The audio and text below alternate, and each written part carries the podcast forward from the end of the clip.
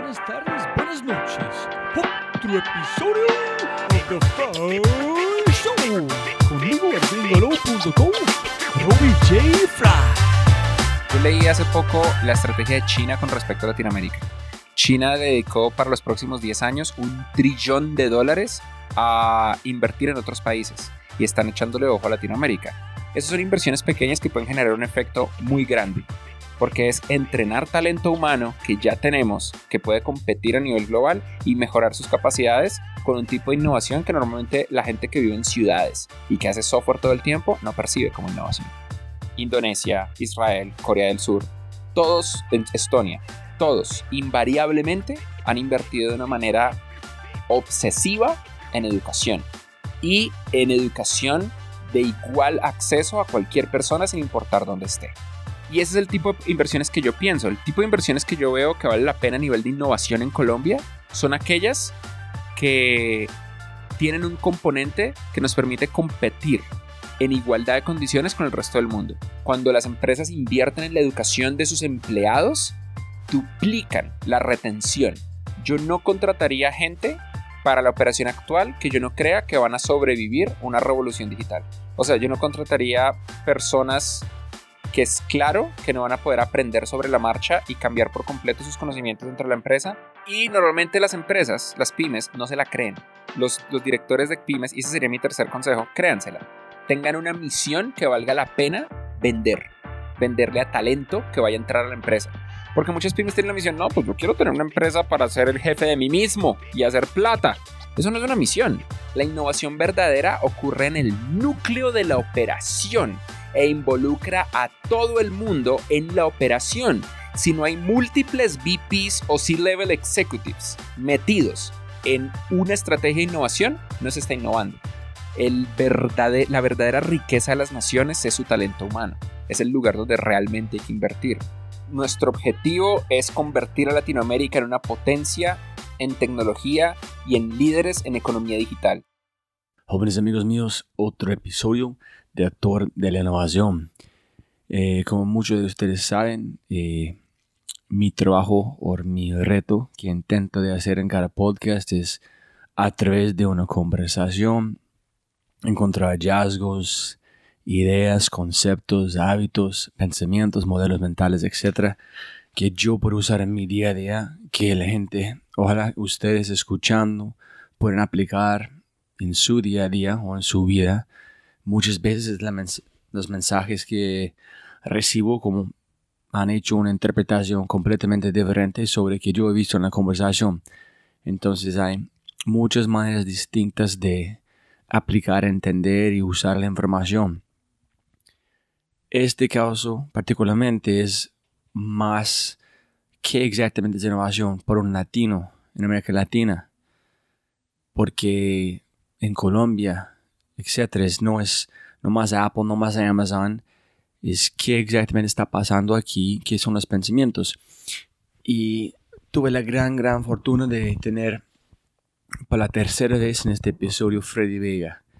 Y el Freddy es un experto en articulación de la información porque complace en su empresa con, no su empresa, pero su, que estás manejando con su cofundador Cristianes. Y cada vez están divulgando información de una manera que después de años y años y tiene una gran, gran capacidad de divulgar información que pega la pepa y armar un buen mensaje o pintar un buen buena imagen que está pasando exactamente. Entonces este episodio es espectacular. Es, me siento muy especial que Freddy están tres veces en este podcast. Con ese dicho, no, gracias a los patrocinadores en concreto, 100% Languages, Cumbia y Cabeza Rota. Como siempre, ustedes saben, si tienes un segundo, por favor, inscribir al podcast en iTunes o en Box, Spreaker. Solamente toca un botón para recibir cada podcast que yo voy a publicar. Si tienes un momento para dejar una reseña, mi gracias a toda la gente que ya han hecho. 126 en Colombia, no sé, como 30 y pico allá en los Estados Unidos. Entonces, muchísimas, muchísimas gracias. Y con ese dicho, vamos a arrancar con los shows. Es, es el episodio número 86, eh, número 15, Torre de la Innovación. Este episodio se llama Lo que la gente tiene miedo decir sobre la innovación con un gran amigo y en un hombre que admiro demasiado en todo lo que han hecho por la ocasión, con su equipo y su, su cofundador, Freddy Vega.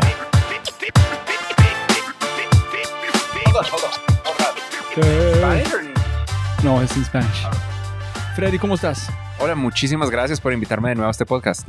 y me gustaría hablar mucho más, pero felicidades por Matthew McConaughey, Japón, eh, Casar y todos los que estás haciendo con Platzi, eh, como Astrophysics, en todo lo que viene en Platzi. Sí, como para resumir lo que mencionó Rob hace un minuto, Platzi se ganó el premio a la mejor startup de educación del mundo en el evento más importante de educación y tecnología en San Diego. Eh, se llama ASU GSV y el premio me lo dio Matthew McConaughey, ganador del Oscar y actor de películas como eh, Dallas Buyers Club, Interestelar, etc. Tú eres en cada presentación que yo hago ahorita, yo muestro una foto de Jeremina, Carlos Vives. Yo pregunto, ¿ustedes conocen quién es él? Sí, claro. Y yo muestro tu foto. ¿Ustedes conocen él? Y la gente, no. ustedes están equivocados. Aquí son los héroes de verdad. Y le muestro la foto con Matthew Muchas, muchas gracias. Muchas gracias. Listo. Freddy, innovación, la palabra. ¿Es importante entender o es solamente algo que están llevándonos afuera de que es el, punto de innovar en un sentido? Todo el mundo habla últimamente de innovación porque desde que el Foro Económico Mundial dijo que estamos en una cuarta revolución industrial, las empresas están o emocionadas de competir o aterradas de que las van a matar. Entonces, como el tema este es de transformación digital y en el centro de la transformación digital está la innovación, todos quieren hacer innovación. Ahora, innovación no es fácil de entender, al menos de que te dediques a esto como consultor o cosas por el estilo. Pero no es tan difícil. La forma más fácil de identificar innovación es la creación de productos nuevos que antes no existían. Y uno puede hacer eso con un estudio donde uno le pregunta a las empresas, oye, en el último año qué productos nuevos has lanzado o qué servicios nuevos. ¿Has lanzado productos nuevos o servicios nuevos? Y muchas empresas van a decir cosas que realmente no son servicios nuevos, que son mejoras sobre cosas que ya tenían o de pronto no son empresas escalables. El único que están haciendo es ofrecer un producto relativamente similar. Otros que realmente lanzan productos nuevos. En Colombia nosotros vemos productos nuevos todo el tiempo, por ejemplo, en el sector financiero, nuevas formas de generar préstamos o hipotecas, nuevos comparadores de sistemas de crédito, nuevas formas de transferir dinero de un lado a otro, nuevas aplicaciones como los monederos digitales, etc. Y también nueva legislación, como lo que ha pasado alrededor de las criptomonedas. Luego existen innovaciones que no necesariamente tienen que ver con crear productos y servicios nuevos, que tienen que ver más con investigación y desarrollo. Algunas nacen de los gobiernos y otras nacen de la nada. Un ejemplo de una innovación que salió de la nada, pero con esfuerzo brutal de una sola persona, es Bitcoin y todo el tema de las criptomonedas. La teoría detrás de cómo a través de ecuaciones matemáticas y un sistema de esfuerzo medido en la capacidad de procesamiento de una red de computadores se puede crear una moneda virtual. Igualmente hay innovación sostenida y pagada por gobierno, como la investigación en vacunas, como nuevos sistemas de desarrollo, etc. En Colombia en particular, que es donde estamos viviendo en este momento, la, la responsabilidad de innovación está dividida entre sectores como por ejemplo Colciencias y el presupuesto que tienen para impulsar innovación, que es bastante fuerte, aunque no es el más grande de Latinoamérica, y en organizaciones más pequeñas que intentan crear innovación muy específica en ciertos rubros, como es el caso de Impulsa, que invierte en empresas de tecnología, pero también invierten en innovación en otros sectores. En el caso de Colombia, invierten en el sector del cuero, en el sector de los quesos, de una manera fascinante, que normalmente los techis, los que nos dedicamos al software, no veríamos como innovación, pero que realmente lo es. Pero Freddy, una, una cosa ya es transformación digital. Si tú estás hablando de este, es, tarde. Si no estás transformando, es, es para mí no sé, es, el mundo ya transformado digital. La gente, vamos a transformación digital. Es como hablando de, de un dinosaurio. Es, es, perdiste. ¿Por qué estás hablando algo allá? Y lo otro es, hay un hombre, Fishkin, que de la tercera revolución industrial. Él, él habla una cosa muy interesante que rompió mi cabeza, que es, antes de llegar a AI, antes de llegar a todo este, tenemos que instalar todos los sistemas que van a conectar todo a una red que es necesario por este AI Machine Learning para funcionar. Entonces, ¿qué viene en los próximos 10 años, 20 años en Colombia? Es esta instalación, infraestructura que tenemos que construir para tener cono conectado antes. Entonces, para mí la gente está pensando, ah, AI, Machine Learning, pero ese es un paso un poquito adelante. Primero es la conexión, que estamos listos, todos estamos conectados, y después viene de, de allá. En temas de política pública, yo creo que tengo opiniones más controversiales, porque siento que Primero, creo que tienes razón. El camino normal en el que siguen los países es que implementan infraestructura, siguen el camino de los países en desarrollo. Una vez llegamos a un punto mínimo o por lo menos a un punto ideal de distribución de la conectividad y de las condiciones de infraestructura que te permitan acceso a otras oportunidades, sobre todo oportunidades digitales, ahí sí se empieza a invertir en el resto. El problema de esa visión, en mi opinión particular, es que eventualmente tienes que invertir en el resto y el resto de países ya lo están haciendo. Yo leí hace poco la estrategia de China con respecto a Latinoamérica. China dedicó para los próximos 10 años un trillón de dólares a invertir en otros países y están echándole ojo a Latinoamérica. Ya han invertido en Ecuador y toda la infraestructura militar es de Los grandes startups allá son. En, en, México han invertido mucho en startups. En México directamente invirtieron en la infraestructura de distribución del aluminio y del platino y de otros metales. En Chile se compran todo el cobre, en Perú se compran todo el cobre, en Ecuador toda la infraestructura militar es china. Y así están empezando a invertir con el objetivo de tener un impacto más grande alrededor de, de todos nuestros países en vía de desarrollo, porque sienten que ellos quieren estar en el centro de esa nueva generación económica. Mientras tanto nosotros en países como Colombia, como México, como Perú, Chile, Argentina, ¿qué es lo que podemos realmente hacer para competir? Yo pienso que nosotros no vamos a siempre estar en un juego de ir de terceras o de cuartas o de número 20 si tratamos de hacer lo mismo que hacen otros países. Pasa que es lo políticamente correcto y esto genera votos. Genera votos decir que vamos a tener la misma calidad de universidades, genera votos decir que vamos a construir ciertas cosas y hay cosas que vale la pena construir sin duda, pero hay otras donde yo sospecho que nuestra única opción es saltarnos un paso. Por ejemplo, yo sin duda creo que Colombia con una red de autopistas y con una red de trenes podría explotar a nivel de desarrollo económico. Y eso sería un tipo de innovación basada desde el gobierno y en inversión de infraestructura para la región. Más que todo porque no tenemos eso, porque Colombia ha llegado hasta donde ha llegado con una red vial terrible, sin una red de alta velocidad de conexión que no requiere aviones, desarrollando un sistema, un sistema aeronáutico extremadamente complejo, diría yo que más complejo que el promedio, obviamente debido a que somos un país montañoso, pero con una desconexión muy fuerte invertir en un nuevo puerto en Colombia, invertir en un, imagínate una línea de tren Bogotá-Medellín, que es extremadamente difícil debido a la topografía, pero Japón pudo, así que nosotros técnicamente podríamos. Eso sería increíble. Luego está el tema de infraestructura a nivel digital.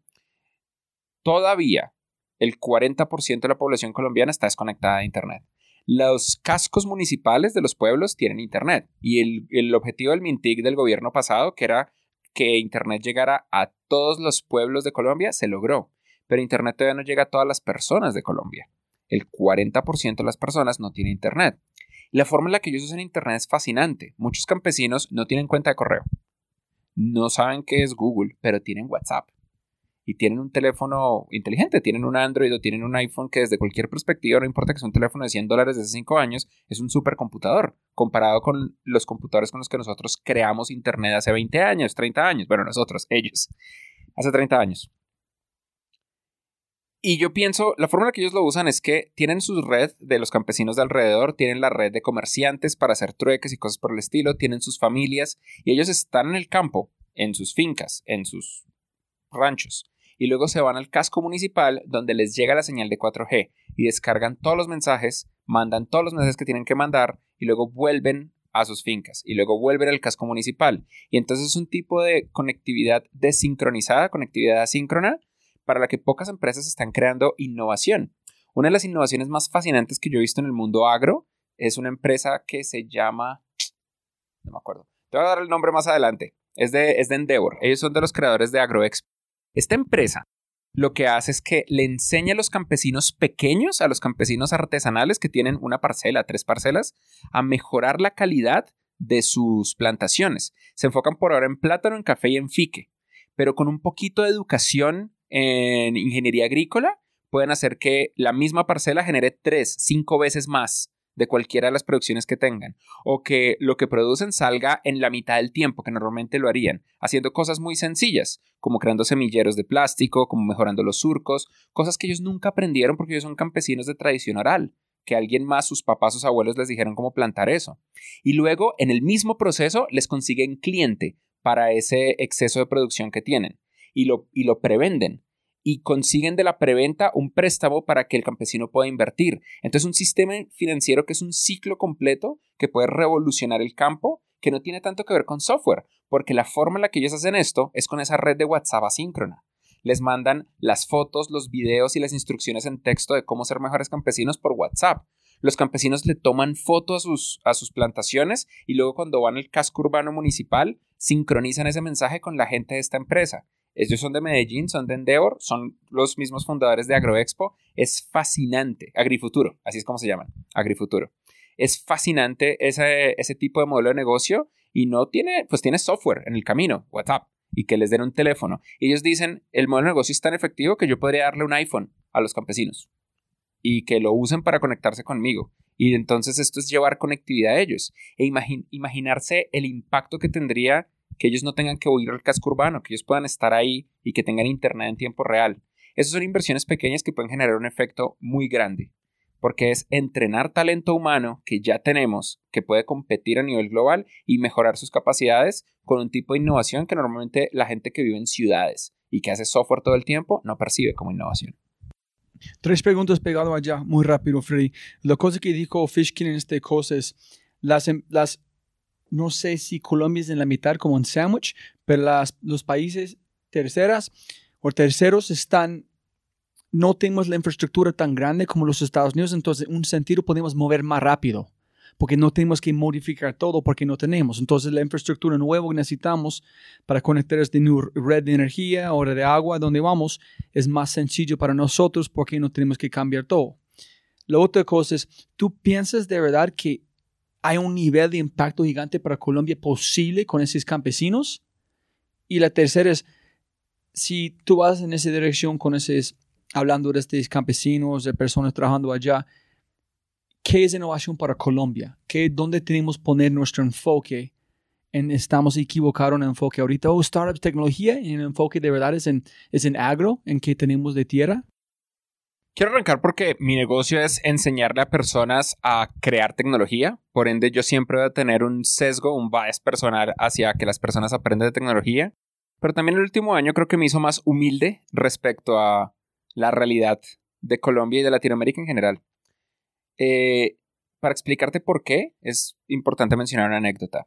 Hace dos semanas estaba en Perú, en el evento equivalente a Andicom de Perú, se llama CAE Digital me reuní con el Ministerio de Producción de Perú y con el Ministerio de Educación de Perú. Y me he dado cuenta de un dato que es radical. No es tan fuerte en Colombia como lo es en Perú, pero creo que se parece. En Perú hay dos tipos de peruanos, los que viven en Lima y los que no.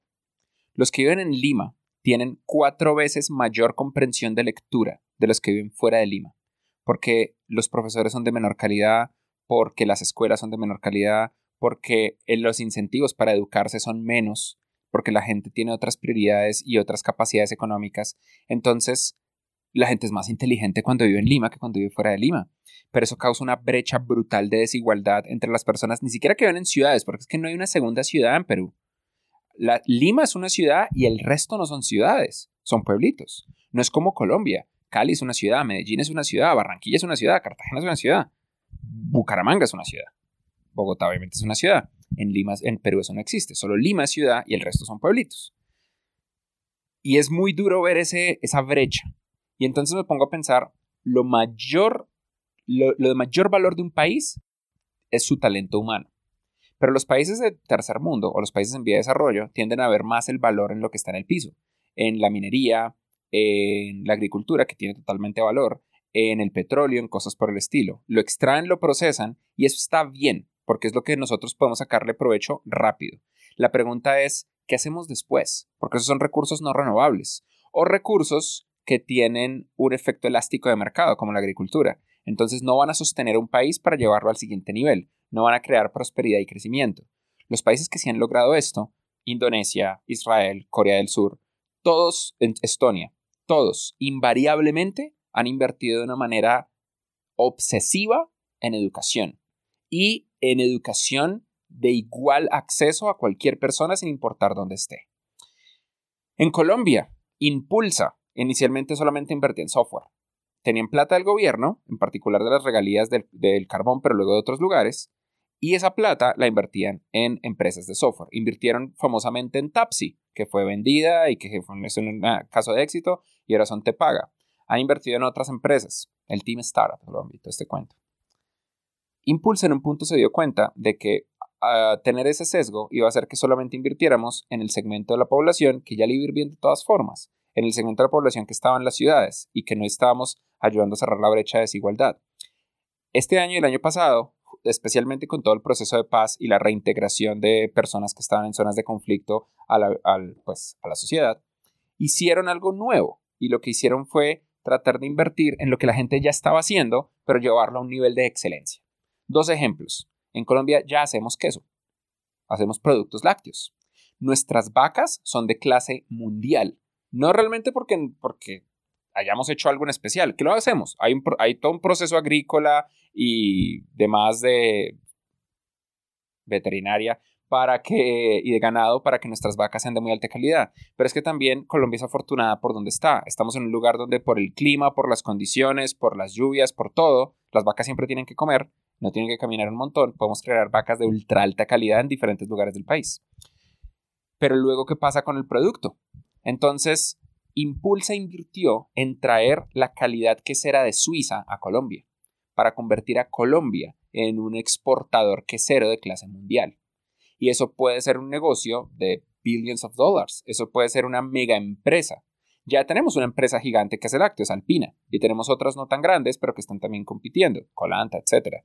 ¿Qué otras grandes empresas o grandes marcas podemos hacer? Y como país, ¿podemos crear un queso que tenga denominación de origen? Así como tenemos quesos europeos, tener quesos colombianos. Lo mismo lo están haciendo con los cueros. Tenemos, por la misma tema de calidad ganadera, una producción de cueros increíble, pero no los procesamos, no los tratamos, simplemente son materia prima. Colombia podría ser un exportador de primera calidad cuerero con tratamiento, con valor agregado. Pero no teníamos el know-how ni las máquinas. Ahora Impulsa invirtió para traer de Italia todo el expertise, toda la capacidad técnica y de conocimiento para llevar a la excelencia nuestra industria del cuero. Nada, esto tiene que ver con software, excepto mínimamente. Hay procesos de calidad y logística dentro del proceso del queso que tienen que ver con software. Y hay procesos de calidad y producción dentro del proceso del cuero que tienen que ver con software y hardware, que tienen que ver con lo que nosotros percibiríamos como tecnología. Pero están en otras industrias. Igual, Colombia puede crear software y Colombia crea software. En este momento, en el Cono Sur, el software que más compite a nivel contable es SIGO, que es una empresa de hace 30 años de Colombia. En este momento en Latinoamérica, la empresa de Latinoamérica que más plata ha levantado en la historia es Rappi, que es de unos caleños y nació en Colombia. Y pues Platzi es colombiana inicialmente, pero tiene personas de todas partes del mundo. Es completamente posible competir con software. Lo importante es, lo que entendí Impulsa, era que más allá de colocar una autopista que conectara a los ganaderos a los queseros con el resto de regiones para poder exportar, era darles el entrenamiento, el talento humano. Porque, primero, el talento humano antes de cualquier otra cosa. Invertir en el talento humano en nuestras naciones es ese tipo de inversión complicada, porque a largo plazo es el tipo de inversión que siempre va a retornar. Si tú conviertes a un país en un país más educado y más profesional, su futuro es brillante. El problema es que es el futuro. Se demora ver los resultados. Entonces, un político ahora mismo está creando toda la estructura para que los políticos dentro de dos o tres generaciones se llevan el crédito. Por eso es tan complejo en nuestro sistema de gobierno crear este tipo de inversiones. Se puede, y se ha hecho, y se hace. Y se tiene que hacer. Y ese es el tipo de inversiones que yo pienso. El tipo de inversiones que yo veo que vale la pena a nivel de innovación en Colombia son aquellas que tienen un componente que nos permite competir en igualdad de condiciones con el resto del mundo. El talento humano es una de esas competiciones porque todos los seres humanos somos iguales, de una u otra manera. Solamente tenemos que encontrar a la gente más talentosa y encargarnos de darles las mejores condiciones posibles para que aprendan, se entrenen y sean increíbles. Eso es lo que hace Platzi. Platzi, para bien o para mal, debido a la estructura en la que está voluntaria, donde la gente tiene que venir a nosotros para suscribirse, selecciona a la gente con mayores capacidades de crecimiento y aprendizaje para que avancen y les damos lo que necesitan para triunfar en la industria y la tecnología. Yo creo que eso puede ocurrir a lo largo de múltiples procesos y a mí me encantaría ser parte de ello en cualquier país del mundo, pero ojalá también en Colombia, donde nosotros vivimos. Y buscar ese tipo de oportunidades es donde más nos va a ir bien. Y esa es la ventaja, por ejemplo, de Internet. Si Colombia tuviera el 100% de sus ciudadanos conectados a Internet, tendríamos un igualador de cultura imposible de comparar, porque podríamos evitar el problema de Perú. Todos los colombianos, sin importar dónde nazcan, tendrían acceso a la misma calidad de contenido de educación mientras tengan un computador conectado a Internet. Y Freddy, este perspectivo que acabas de contarnos es algo que es una evolución de pensamiento que tú has tenido después, desde el inicio de Platzi, después de hablar con otros países en ver modelos mentales o algo que siempre desde el inicio tú fue en su ADN? Desde el principio la misión de Platzi ha sido nuestro objetivo es convertir a Latinoamérica en una potencia en tecnología y en líderes en economía digital. Y eso lo hacemos cambiando, cambiando desde el, inicio. Sí, desde el inicio. Y eso lo hacemos cambiando el talento de nuestras naciones y enseñándoles no a consumir, sino a crear tecnología. Yo también identifico que hay cosas que puedo hacer y cosas que no puedo hacer. Yo en Platzi puedo crear la mejor forma de entrenar a millones de personas en tecnología. De eso estoy 100% seguro. Y ese es el objetivo de la existencia de la plataforma y del trabajo que hacemos acá. Yo en Platzi no puedo darle internet a todo el mundo. Eso lo tienen que hacer los gobiernos y la empresa privada. Yo en Platzi no puedo reformar la educación básica primaria y secundaria. De hecho, creo que nadie puede, porque cada vez que lo intentan los profesores entran en paro y se acaba el país. Cualquier país. En todos los países de Latinoamérica pasa lo mismo que pasa en Colombia. Se intenta hacer una reforma educativa, a los profesores no les gusta, hay un paro nacional, el país para, porque el colegio, la educación básica, primaria y secundaria es básicamente la guardería para que los papás puedan ir a trabajar. Y si no hay, entonces los papás no pueden trabajar. Y ellos obtienen lo que quieren. Y es casi imposible mejorar la calidad de la educación debido a esta capacidad increíble que tienen los profesores para frenar un país. Entonces probablemente hay que atacar el problema de una manera lateral. Pero la manera lateral normalmente le tienen mucho miedo a los gobernantes porque las universidades tienen mucho poder. Entonces, acreditar desde la perspectiva de gobierno la educación no formal como Platzi es terrorífico, porque la educación es, entre comillas, no es un monopolio, pero es un oligopolio de pocos. En Colombia es un juego muy difícil, hay que tener 8 millones de dólares en el banco para crear una universidad, y luego hay que pegarse a las reglas del Ministerio de Educación que impiden crear el tipo de educación que exige el mundo en el que vivimos ahora mismo. Están perfectamente diseñados para competir en inicios del siglo XXI, finales del siglo XX. Pero para estas alturas ya estamos entrando a la segunda década, no, estamos saliendo de la segunda década del siglo XXI, ese nivel de educación no funciona. Porque la gente tiene que aprender en un mes algo que dentro de un año va a ser irrelevante, pero que lo necesitan ya. Mientras que la universidad por cinco años te da una estructura que...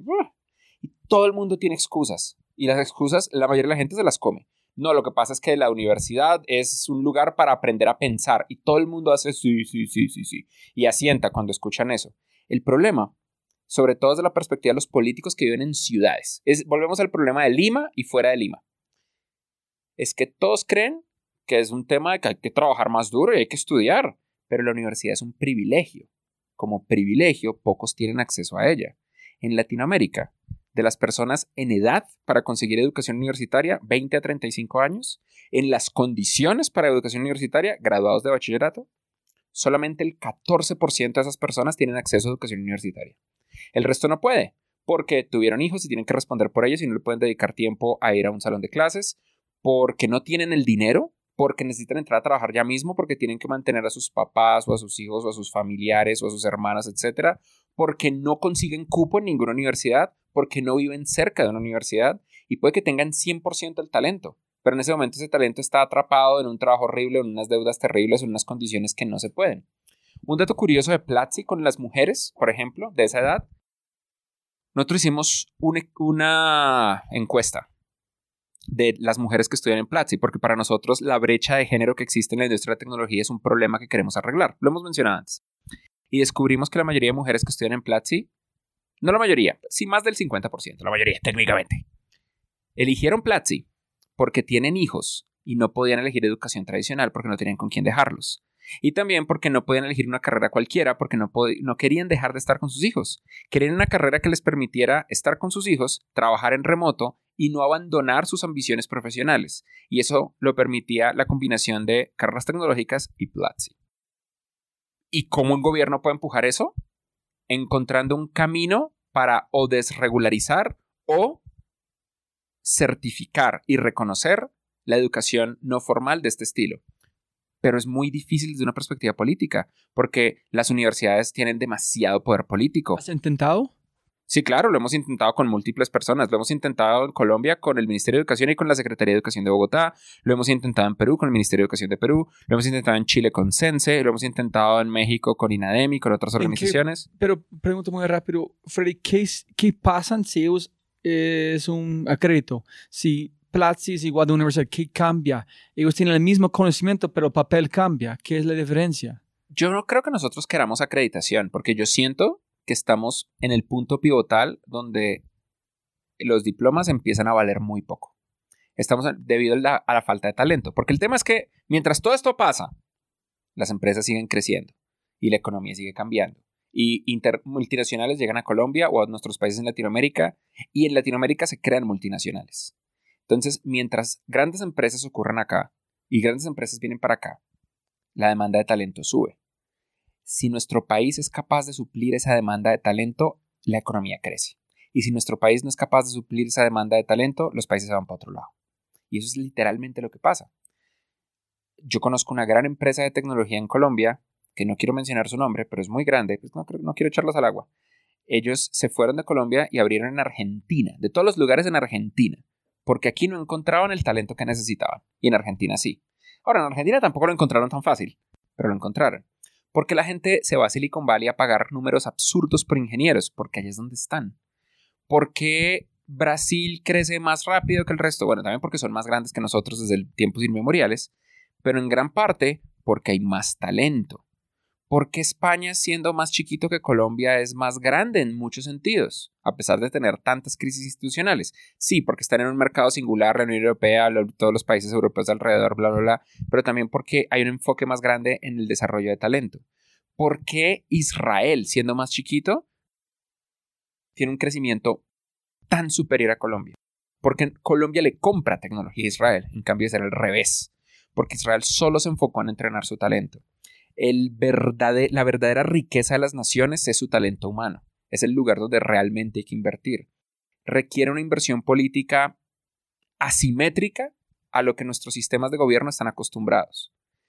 A mí no me importa tener una certificación del Ministerio de Educación. Yo creo que Platzi va a triunfar de todas formas. Pero yo sí creo que si a mis estudiantes el gobierno los reconociera de alguna manera, los gobiernos dijeran, sí, está ok que tú aprendas online y las empresas deberían aceptarte, ni siquiera tiene que haber algo oficial, no tiene que haber una ley, no tiene que haber una regulación, tiene que haber una recomendación. Porque la razón número uno por la que la gente no estudia en sistemas de educación no formal y se van a pagar un montón de plata a universidades y endeudarse, o en ocasiones ni siquiera pueden por la falta de sillas, es porque no tienen una garantía de que su educación va a derivar en un mejor empleo, por más de que nosotros se lo digamos en voz alta y tengamos métricas.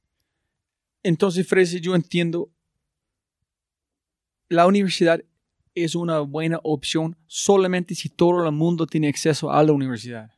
Sí. Ok. A ver, la educación en general es una gran opción. Sí, pero si nadie, si no tienes acceso, si es online, o si porque no tiene acceso a internet, o si no tiene acceso porque es plato, o hijos, no es justo. Educación, punto, es, es de tal cual forma es el objetivo. O universidad, online, padres, ¿cómo? Pero si toda la gente no tiene acceso, la mejor acceso a la mejor educación, todo, las a todos. Sí, y hay otros dos factores que me gustaría agregarte. Uno, hay otro lugar donde esta revolución se puede dar y es las empresas. Y eso también puede tener que ver con el gobierno. Chile hace algo muy bonito, aunque no está de la mejor manera implementado, pero es muy bonito. Se llama Sense. Sense en Chile es, en resumen, si una empresa invierte en la educación de sus empleados, esa inversión el gobierno te la devuelve en impuestos. Es decir, es técnicamente gratis la inversión en educación para los empleados, porque es, pagar menos impuestos. ¿Cuáles son los problemas? Que solamente aceptan cierto tipo de cursos con ciertas estructuras súper rígidas y requiere una empresa en Chile. Eh, yo quisiera ser parte de Sense, pero no puedo, porque mi educación, al ser tan innovadora, no encaja en el modelo rígido y estaríamos, estaríamos eh, engañando a nuestros estudiantes si nos metiéramos ahí y no tengo una empresa en Chile. Todos son problemas sobrellevables y de hecho, irónicamente, hay empresas en Chile dedicadas simplemente a encajar en el sistema Sense para sacar la plata del gobierno. Es porque echa, echa la ley, echa la trampa. Pero una ley como esas es increíble. Si un país de Latinoamérica generara ese incentivo para que las empresas privadas inviertan en la educación de sus empleados, sería espectacular. Una de las mejores heladerías de Estados Unidos, Amy Ice Cream, tiene algo internamente que lo llaman el MB Amy, como un MBA de Amy. Todos los empleados de la heladería les hacen internamente un entrenamiento como si fuera un MBA en negocios, en liderazgo, en oportunidades de administración de empresas, para que manejen sus propias heladerías. Y si se van a ir, se vayan con ese conocimiento o sigan creciendo con su heladería. Es una empresa que nunca ha levantado dinero y a punta de esto y con empleos de muy bajo perfil, pero con esa educación han generado como 10 millones de dólares al año en ventas de helado. Venden helado. Eso es todo lo que venden. De cero, de nada, gracias a ese enfoque en educación. Cuando las empresas invierten en la educación de sus empleados, duplican la retención. Las empresas se quejan de que los empleados se les van y que si los educan, eso es para que se vayan para otro lado. La realidad es lo opuesto. Cuando no los educan, cuando no están invirtiendo en la formación de sus empleados, es más probable que la gente se vaya. Y aumentan la probabilidad de retención el doble cuando los entrenan. Pero eso es contraintuitivo y es difícil de explicar. Y incentivos como el incentivo tributario serían muy buenos. Lo último que me gustaría agregar respecto a las empresas es que hay una cultura en Colombia de construir desde cero en vez de aliarse o buscar quien ya lo ha hecho. Yo pienso mucho, hay, una, hay un banco acá, no me acuerdo el nombre, ¿Bancolombia? ¿Está viendo? Hay un banco que creó un sistema de, pagos online móvil, como una billetera electrónica. ¿Neki? Neki. De Bancolombia. Pero por menos plata de la que probablemente se van a gastar tratando de mover ese producto, hubieran podido adquirir a Mesfix, a Tepaga, a otras startups que ya están haciendo eso acá en Colombia desde una perspectiva financiera. Pero los empresarios latinoamericanos no tienen una cultura de MA, de Mergers and Acquisitions. No creen que comprar una empresa va a funcionar. Supuestamente Colombia, el gobierno colombiano, en su presupuesto de investigación y desarrollo, da incentivos para que las empresas grandes compren otras empresas que estén haciendo innovación tecnológica. Pero no, no, no ocurre. Nosotros para que, para que haya más innovación y más emprendedores creando nuevos productos en Latinoamérica, tiene que haber un futuro. Tiene que haber una oportunidad de que esto va a ser cash out de alguna manera. Y eso se logra saliendo a la bolsa o siendo adquirido. Pero normalmente esas adquisiciones vienen de afuera. O sea, domicilios.com fue comprada por Delivery Hero, eh, Tapsi fue comprada por Easy Taxi, todas empresas que han sido compradas por Rocket Internet. Todas estas son adquisiciones que vienen de afuera, no de adentro, donde adentro hay plata. Cementos Argos está tapado en plata. El grupo Bancolombia, el grupo Sur, el grupo... Toda esta gente son gente forrada en dinero que si estuvieran, en vez de creando innovación interna y teniendo un departamento de innovación y desarrollo internamente, adquirieran estas startups y las integraran a su sistema, primero que todo, crecerían estas empresas, sin la menor duda. Y segundo, desde una perspectiva de país, se generaría incentivo de voy a crear más empresa. La única gran empresa, que ni siquiera es colombiana, pero tiene una gran operación en Colombia, que está haciendo esto bien es BBVA. BBVA tiene un excelente enfoque de adquisición de fintech y de, y de mejora de innovación. Y son el banco más grande del mundo. Sí, ¿son ellos o Santander? ok, pero de, de, Hong, de Hong Kong, como es HSBC. Sí, es no, Santander es más grande. No, no puede ser. Pienso que es como trillones de dólares a uno, el otro es como billones. Voy a googlear. Sí, listo. ¿Es posible que HSBC? Yo pienso que es, es, allá. Hong Kong Shanghai Bank Ajá, Company, eso. sí. Pienso. Es posible, es posible. La última vez que yo verifiqué, Santander y BBVA estaban en el puesto 1 y 2. Ok. Pero está bien. Estamos tres minutos sobre. No importa. Si quieres, hazme la pregunta de cierre. Tengo. Listo. Uno es muy rápido. Es tres cosas a las empresas grandes que en este país o gente que quiere innovar para no hacer. Si quieres innovar, no debes hacer este, es un not to do list. Cool. La tengo perfecto. Uno, no tengan un departamento de innovación. ¿Por qué? Es el Yo más me duro. gusta Singularity dijo, ¿quién aquí tiene una, una lugar de innovación? Mucha gente sube sus manos en un grupo Sí. con muchas empresas grandes y nos dijo, esa es la peor cosa que puede hacer porque dicen a, la, a veces la gente que no puede innovar. Sí. Pero ¿por qué tú dices? Cuando una empresa tiene un departamento de innovación es porque el CEO de la empresa le importa un carajo. Eso es la realidad. El departamento de innovación es yo pongo a esa gente allá para que no joda. Y para mostrar en la reunión de la junta directiva que estoy haciendo innovación. Pero no hay un plan, no hay una estrategia. Un departamento de innovación lo que realmente están diciendo es yo tengo la esperanza de que eso va a funcionar. Y la esperanza no es estrategia. Ninguna estrategia es una Hope is not a strategy. Es la frase favorita de Harvard Business School. Y es la verdad, la, esperanza no es una estrategia. La innovación verdadera ocurre en el núcleo de la operación e involucra a todo el mundo en la operación. Si no hay múltiples VPs o C-level executives metidos en una estrategia de innovación, no se está innovando. Ok. Eso es una. Dos. Esta es, esta es complicada. Yo solo contrataría consultores de innovación si estoy dispuesto a apostarle a la empresa a una de esas ideas. Si yo no estoy dispuesto a apostarle a la empresa a una de esas ideas, no estoy listo para contratar a un consultor de innovación. Para ayudarte en cuenta las ideas que nunca van Sí, a... porque los consultores de innovación y consultores de transformación digital y toda esta vaina funcionan. O sea, Accenture, Deloitte, eh, McKinsey, toda esta gente son inmensos por una razón. Pero no sirven para un carajo si la empresa no está lista a apostar y muchas empresas los contratan porque no saben qué hacer y tienen un, un superávit que necesitan invertir y luego obtienen un librito de esto es lo que hay que hacer y lo guardan por allá en un archivo y listo. Ah, mire por allá lo que dejó el señor de McKinsey, a ver si eso funciona. Las empresas deberían estar listas. Entonces yo no contrataría un consultor de innovación si no estoy listo a apostar, a meterle recursos, a ejecutar. Eso sería como la segunda cosa de no hacer respecto a innovación. Yo no creo que tenga una tercera. Con, con uno, de enfocar C-levels o VPs en una idea en vez de tener un departamento de innovación y que toda la operación esté involucrada. Ah, bueno, y la tercera, no hacer. Esta es muy dura. Es muy dura. Perdónenme si es muy controversial. Yo no contrataría gente para la operación actual que yo no crea que van a sobrevivir una revolución digital. O sea, yo no contrataría personas que es claro que no van a poder aprender sobre la marcha y cambiar por completo sus conocimientos dentro de la empresa o que no van a sobrevivir una transformación digital dentro de la compañía. Perfiles bajos, B-players, gente que no aprende por su propia cuenta, gente que tiene conocimiento desactualizado y no 80% tiene 80% de, empresas grandes. Es como que cambiaría mi, mi, mi perspectiva de contratación. ¿Y qué recomendación para innovar para pymes? La primera recomendación para las pymes es olvidarse de que la competencia existe. La mayoría de las pymes se enfocan desesperadamente en la, en la competencia y en tratar de copiar lo que otra gente está haciendo en vez de tratar de innovar con sus propios clientes. El problema de las pymes es que normalmente estos son directores, emprendedores, CEOs que no tienen en mente el tamaño del mercado. Digamos que ustedes son una agencia de publicidad y les preocupa lo que otras agencias están haciendo porque les están compitiendo por los clientes. Pero ¿cuánto es el mercado de la publicidad? En Colombia, como mil millones de dólares, por poner un número, creo que es más. ¿Y cuánto están vendiendo ustedes? ¿Están vendiendo por lo menos un millón de dólares?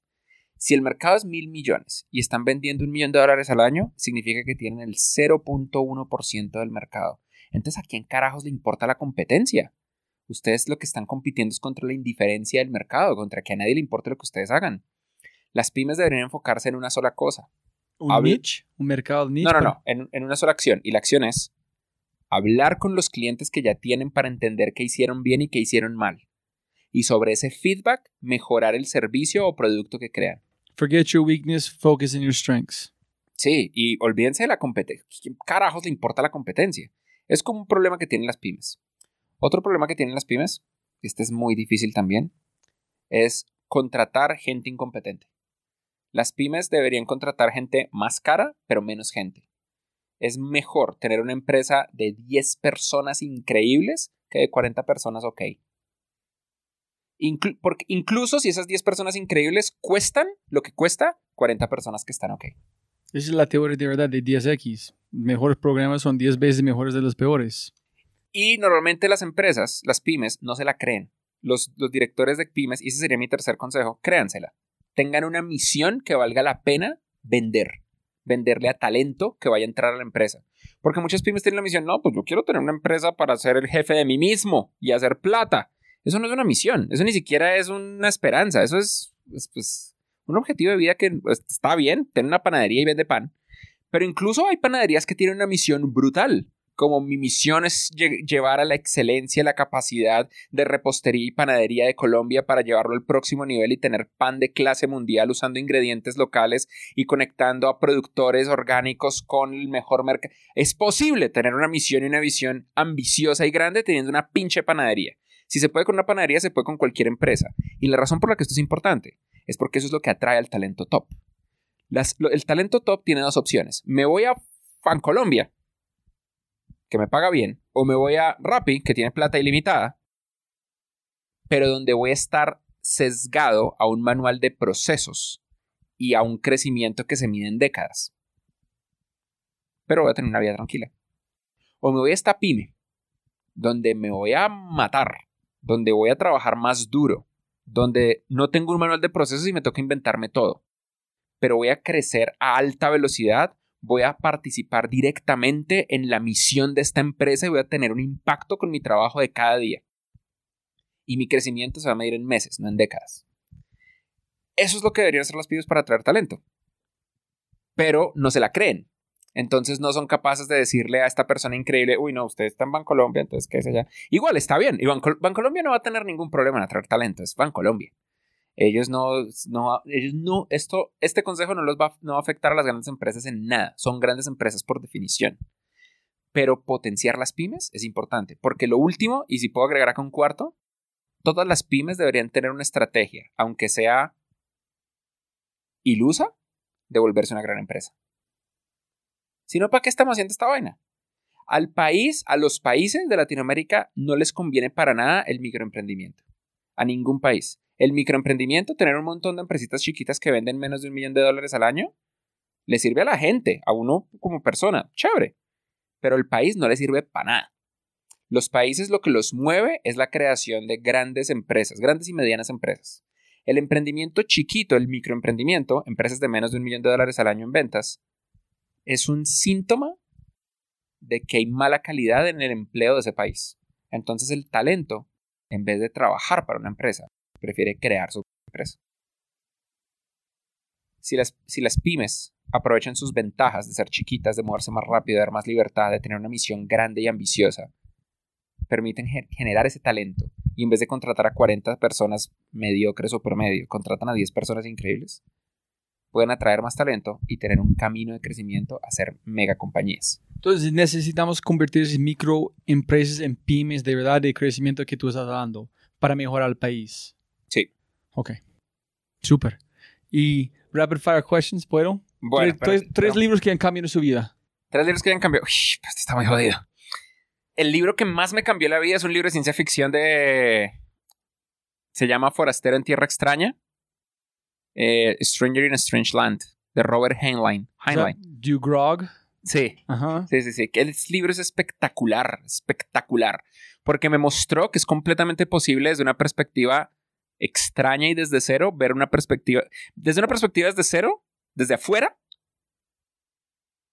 ver y comportarse distinto dentro de una sociedad y que todas las reglas sociales son arbitrarias y se pueden romper. Eso, eso fue fantástico desde una perspectiva de emprendimiento.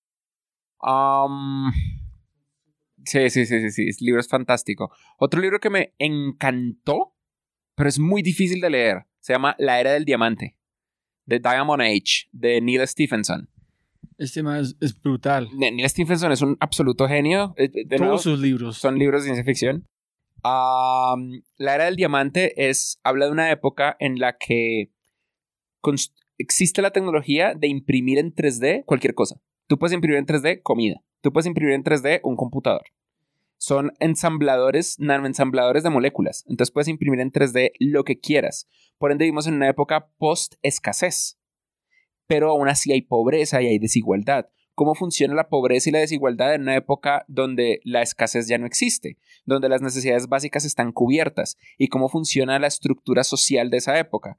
Es un libro muy interesante porque le permite a las personas imaginar un mundo imposible de imaginar en este mundo, como cómo funciona un sistema de gobierno donde no necesitas trabajar para sobrevivir, ni siquiera para tener lujos. ¿Y, cómo- ¿Y qué pasa cuando todo el mundo tiene acceso a lujos? Ya no son lujos, ya es lo normal. De hecho, el libro se llama La Era del Diamante porque todas las ventanas de las casas están hechas de diamante, no de vidrio, porque es ilimitado construir un diamante. Es fascinante. Y de libros recientes, para no irme solamente con los que tengo en la mente, sino con los que haya leído más recientemente. Bueno. Puede ser un blog post gigante que tú estás hablando en el, el último podcast, leyendo cosas de largo, no cortos. Puede ser un blog post, puede ser cualquier cosa. Hay un blog post que me jodió la vida. Uno de nuestros mentores se llama Avichal Garg.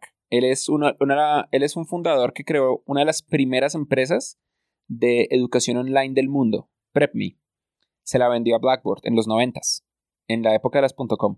Luego se volvió director de algo, no me acuerdo de qué, creo que director de Product Managers, director de Product Managers en Facebook. Y ahora es partner en Y Combinator. Él escribió un libro que se llama ¿Por qué las startups de educación fracasan y no triunfan? Donde explica todos los líos que tiene la educación, sobre todo la educación online, y explica cómo funciona a nivel social la educación. Porque la educación no es solamente conocimiento, la educación también es eh, estatus, prestigio, marca eh, y muchas otras cosas, poder político, eh, conexiones sociales, muchas otras cosas que nosotros no consideramos cuando pensamos en educación.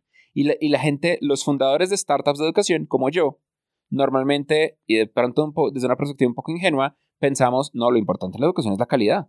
Y mientras nosotros estemos generando calidad y la gente tenga una mejor vida, esto funciona. Resulta que sí, pero no. Y también depende de dónde estás operando. ¿Operas en un primer mundo o en el tercer mundo? ¿Operas en Asia o operas en América? ¿Operas en Latinoamérica o operas en Europa? La mentalidad es distinta y cada región es distinta. Y entonces eso me afectó un montón y me hizo cambiar un montón de planes. Eso. ¿Y cambió Platzi también? ¿Su perspectiva de Platzi o solamente? Cambió nuestra forma de llegar a más. ¿En ¿Fue un blog post o un libro?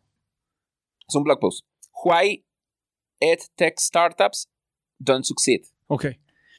El peor consejo que ha recibido. El peor consejo que he recibido. Alguien me dijo que yo no debería intentar. No, alguien me dijo. Yo estaba escribiendo un libro. Y me dijo, pero, pero, pero escribir un libro es muy difícil. Tú no deberías intentar eso. Es como. La, gente que escribe libros es especial. No, ni siquiera. Muchas veces, muchas personas me han dado el consejo: no deberías hacer eso. Como, o no deberías aspirar a tanto. Aquí en Colombia hay una frase hay, un montón de canciones que hablan de ser más sencillo, de pensar más en chiquito. Y en Colombia la sencillez es percibida como una virtud. Y eso hace que la gente no tenga ambición, que la gente no persiga sueños grandes. Por ejemplo, nosotros tenemos esta frase, lo que es de uno es de uno, que básicamente significa, si algo no pasa es por algo, no es culpa tuya. Entonces la gente se quita responsabilidad de su propio éxito y de su propio crecimiento. Y uno crece en este entorno de mediocridad regulada por la sociedad. Y yo hago mucho énfasis en tratar de identificar esos momentos y eliminarlos de mi vida. Uno de los peores consejos fue, no, usted no debería intentar tanto el primer intento, haga algo más chiquito al principio, porque va a fracasar.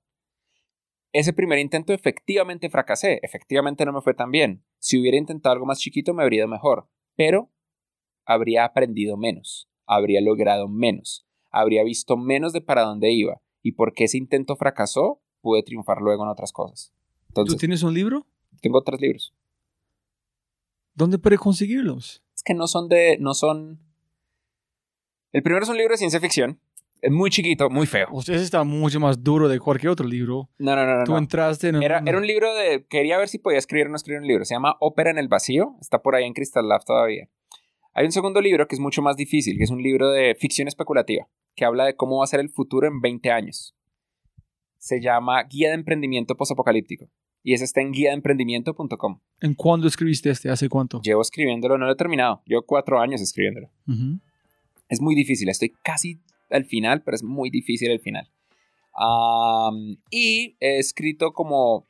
Es que no es un libro al 100%. He escrito un montón de posts de todo lo que he hecho en, el- en la vida del emprendimiento. Ese está en el blog de Platzi, platzi.com slash blog. La forma más corta de llegar allá es el post que explica cómo funciona la cultura de Platzi. En platzi.com slash cultura. Todo eso es el libro del onboarding de Platzi, que es solamente de, de uso interno para las personas que empiezan a trabajar en Platzi. Y la última pregunta, Freddy. Si puedes enviar un mensaje a todo el mundo en este momento, Ajá. Todo el mundo en América Latina van a como mirar su WhatsApp, mi, mi, y hay un mensaje. ¿Qué mensaje vas a poner? Nunca pares de aprender. Las personas que nunca paran de aprender triunfan. Y las personas que creen que aprender es ir a la universidad o al colegio o a un entrenamiento técnico una sola vez, van a quedarse estancadas en una vida de incompetitividad.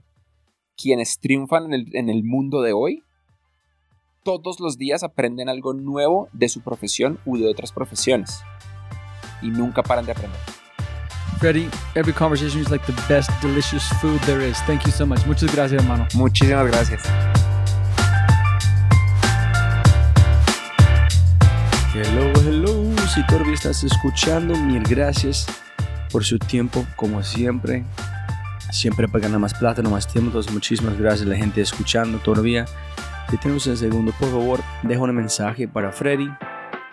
Cuéntale qué encontraste, qué aprendiste. Gracias por todo lo que ha hecho para Colombia, para América Latina, para la educación y qué, es, qué van a hacer en el futuro.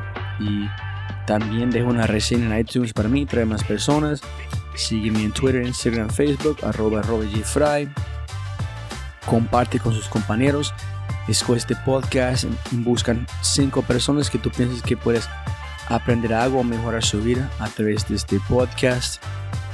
Y no, de verdad, a toda la gente que siguen escuchando este podcast, eh, les quiero mucho.